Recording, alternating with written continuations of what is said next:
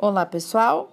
Aqui é a Débora e agora eu vou passar para o passo 2, tá? Do, dos exercícios do, sobre os padrões negativos que a gente fala todos os dias na nossa vida e repete, repete sem nem prestar atenção. Eu vou fazer agora o passo 2 e 3 e 4, eu acredito, tá? Então, no, no passo 1, um, é, ele dava uma lista, quem ouviu o áudio anterior, né? Ele dava uma lista de, de padrões negativos, né? Falas, verbalizações que a gente usa do, diariamente para que vocês identificassem dentro daquela lista quais que vocês usam. O passo 2 é o seguinte: relacione outros padrões linguísticos negativos que você fala ou pensa constantemente e que não foram listados na lista anterior, do, do áudio anterior. Então, alguns de vocês talvez já fizeram, já colocaram na sua listinha, né? Mas se não colocaram, faça acrescente na lista. Tem coisas que é muito nosso, né? Que é muito pessoal, que a gente fala muito e que a gente pensa muito e, e, umas coisas desnecessárias, assim, é, tá difícil, é, tá louco, ó, não tem jeito, é, não dá é, ou se tem uma coisa ou se tem outra, não dá para se ter tudo, né? Tem várias coisas que a gente fala que nos amaldiçoam. Passo número 3.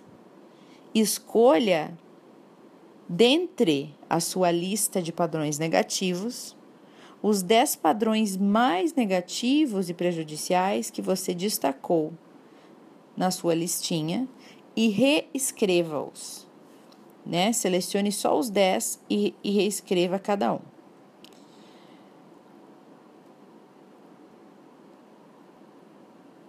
Uh, só um minuto.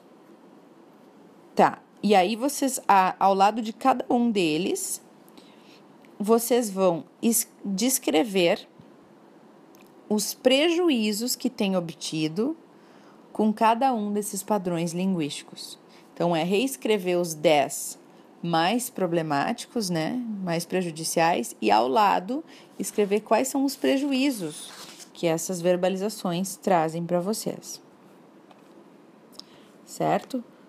No passo 4 é o seguinte: agora que identificou os 10 principais padrões linguísticos negativos e sabe os prejuízos que eles causam na sua vida, vamos conduzir o tratamento que não só anulará o que você, o que já foi dito e os resultados ruins, como também produzirá novas crenças e programações mentais capazes de mudar a sua existência.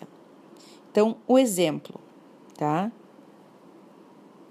Por exemplo, não consigo ganhar dinheiro, né? Isso é um ou um pensamento muito forte, ou é algo que a gente repete dentro da nossa cabeça, ou que a gente fala, né? E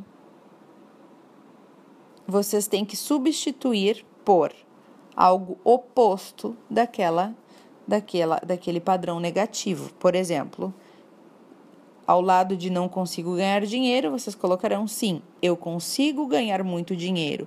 Sou próspero e farto. Certo? Então, primeiro uh, ao lado daqueles padrões negativos, vocês vão colocar uma terceira coluna que vai dizer o oposto daquilo, daquele padrão negativo.